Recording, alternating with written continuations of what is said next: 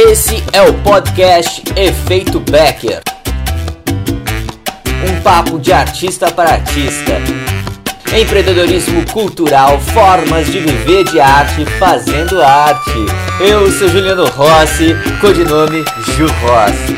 Olá, amantes da Boa Nova, estou passando por aqui para compartilhar também uma homenagem a Bibi Ferreira. Nos deixou aí, foi para pro outro lado como uma, um bom pássaro e, e eu tenho uma experiência muito bacana assim enquanto artista e ela foi muito importante na, no meu início de carreira no ano de mais ou menos 98, 99, antes do ano 2000, eu recém estava entrando no teatro e a Bibi foi na minha cidade apresentar Bibi Canta Piaf, é, Edith Piaf. E eu fui assisti-la no Teatro da Urca, lá em Poços de Caldas, sul de Minas Gerais.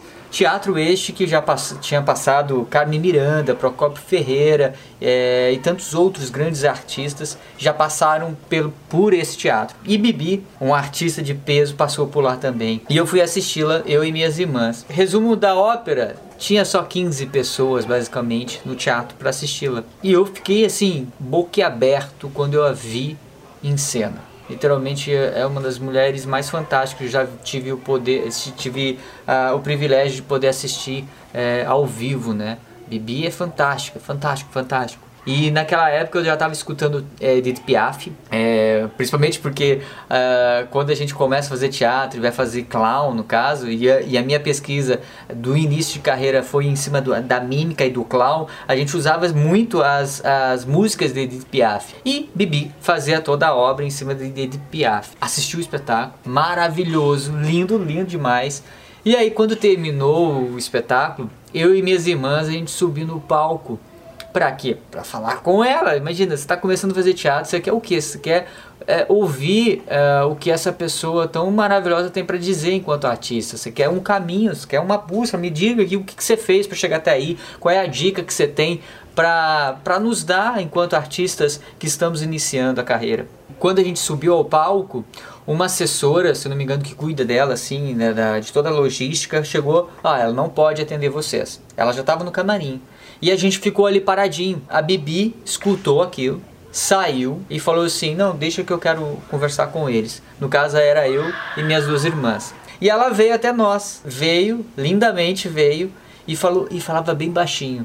E aí ela olhou nos nossos olhos e falou assim: Olha só, eu, quando eu termino o espetáculo, eu fico uma hora sem falar nada em repouso absoluto. E, e aí ela começou a dar várias dicas, assim, mostrando como era a postura dela naquela época para manter toda a vivacidade, toda a riqueza do trabalho dela artístico. Eu nunca me esqueci de, dessas frases que ela me falou e falou para minhas irmãs, que é: "Eu quando termino um espetáculo, eu me recolho". Porque para quem apresenta, quando a gente se apresenta, é, para o grande público, principalmente na rua ou no palco também, você despende muita energia muita concentração, você dá muito no trabalho do ator Mambembe, do artista Mambembe, isso é muito mais forte também, porque você está é, de frente para uma plateia que te quer, quer um pedaço do, daquele artista, quer aquele riso, quer o toque, quer a foto. Isso desprende sim muita energia. E Bibi, ela, é, ao falar isso, ela me caiu uma ficha na minha carreira.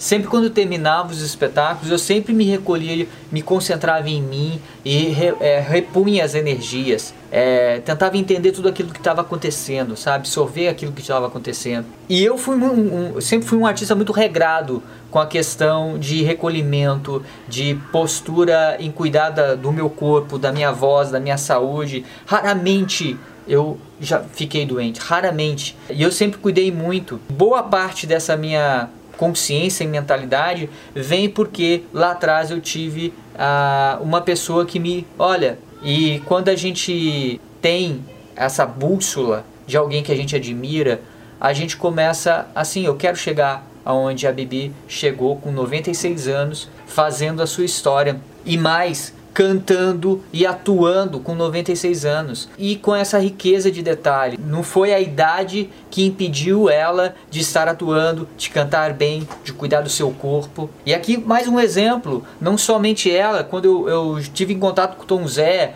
é, quando eu leio sobre é, Mick Jagger e tantos outros grandes artistas que romperam a, a barreira da idade dos 60, 70 anos, a grande maioria não come carne, não bebe álcool, cuida da sua voz, cuida do ambiente que está, faz yoga, medita, ou seja, já tem uma postura diferente perante o mundo. Por quê? O paradigma do artista mudou.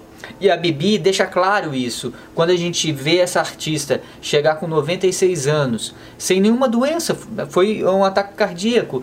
E ela poderia ter é, falecido de uma doença mais grave? Não. E você vê que essa pessoa, de alguma forma, deixa isso um legado para nós artistas olharmos positivamente e seguir esse exemplo de postura profissional, de olhar para a sua arte como algo que sim, nós temos um poder de educar, de impactar pessoas positivamente através da nossa arte, e a nossa responsabilidade enquanto artista é de cuidar do nosso corpo, do nosso instrumento de trabalho, que é o nosso corpo. Cuidar do corpo, cuidar da sua voz, cuidar do que você ouve, do que você vê, do que você fala antes do espetáculo e depois do teu espetáculo. É, eu já cansei de ver na estrada artistas que, é, infelizmente, acabam indo para um outro caminho. Não é certo nem errado. É só a gente estar tá falando de começar a balancear isso. Eu já tive momentos do qual eu não estava atento e outros momentos muito atento. Então é uma questão de a gente olhar isso. E quando a gente tiver com dúvida, olha para o lado, pega um artista do qual você admira e tenta ver como é que ele chegou onde chegou.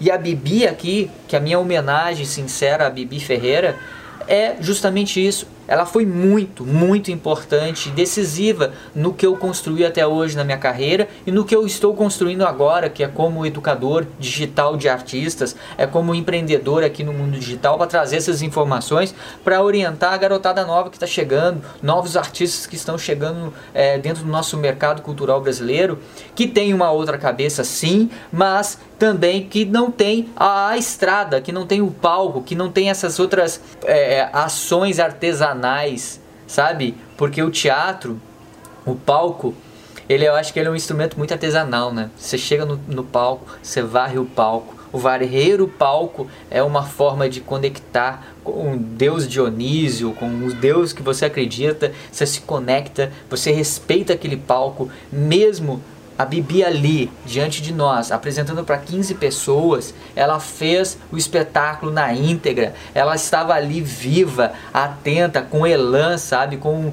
corpo potente. E isso é o profissionalismo. Isso é o artista é, Becker, que eu chamo, que eu tenho um módulo do meu curso que eu chamo Artista Becker, né? Homenagem a Cacilda Becker.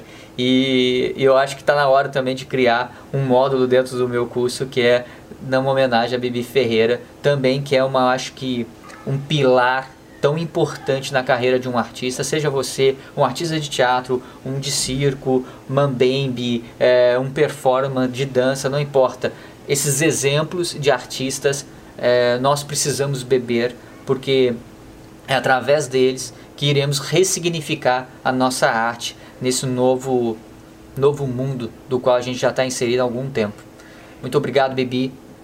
Gratidão por tudo que você nos deixou e certamente está aí registrado. A gente vai poder beber da sua obra constantemente e que ela possa inspirar novos artistas e artistas também que já estão aí com estrada, que a gente possa olhar para sua carreira é, e poder tirar coisas positivas dali para a gente aplicar no nosso trabalho. Muito obrigado pelas suas palavras, obrigado é, pela generosidade de ouvir uma garotada nova que estava subindo no palco e de sair do seu, é, do seu silêncio para nos atender é, com toda a humildade e generosidade. Muito obrigado, gratidão e evoé. Um grande beijo.